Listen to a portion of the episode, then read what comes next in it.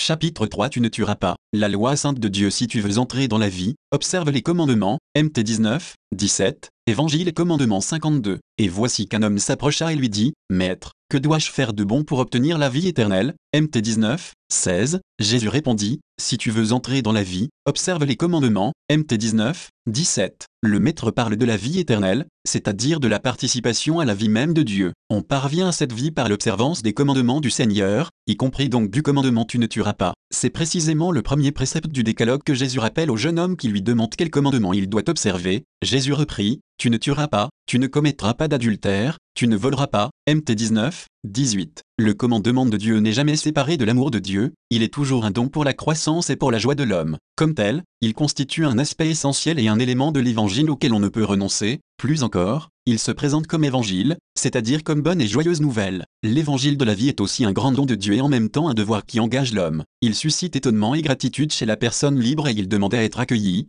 gardé et mis en valeur avec un sens aigu de la responsabilité, en lui donnant la vie, Dieu exige de l'homme qu'il la respecte qu'il l'aime et qu'il la promeuve. De cette manière, le don se fait commandement et le commandement est lui-même un don. Image vivante de Dieu, l'homme est voulu par son Créateur comme roi et Seigneur. Dieu a fait l'homme, écrit Saint Grégoire de Nice, de telle sorte qu'il soit apte au pouvoir royal sur la terre. L'homme a été créé à l'image de celui qui gouverne l'univers. Tout manifeste que, depuis l'origine, sa nature est marquée par la royauté. L'homme est aussi roi. Ainsi la nature humaine, créée pour dominer le monde, à cause de sa ressemblance avec le roi universel, a été faite comme une image vivante qui participe à l'archétype par la dignité 38 appelée à être fécond et à se multiplier, à soumettre la terre et à dominer les autres créatures, confère GN, 28, l'homme est roi et seigneur non seulement des choses, mais aussi et avant tout de lui-même, 39 est d'une certaine ère, de la vie qui lui est donnée qu'il peut transmettre par l'acte de génération, accompli dans l'amour et dans le respect du dessein de Dieu. Cependant, sa seigneurie n'est pas absolue, mais c'est un ministère, elle est le reflet véritable de la seigneurie unique et infinie de Dieu. De ce fait, l'homme doit la vivre avec sagesse et amour,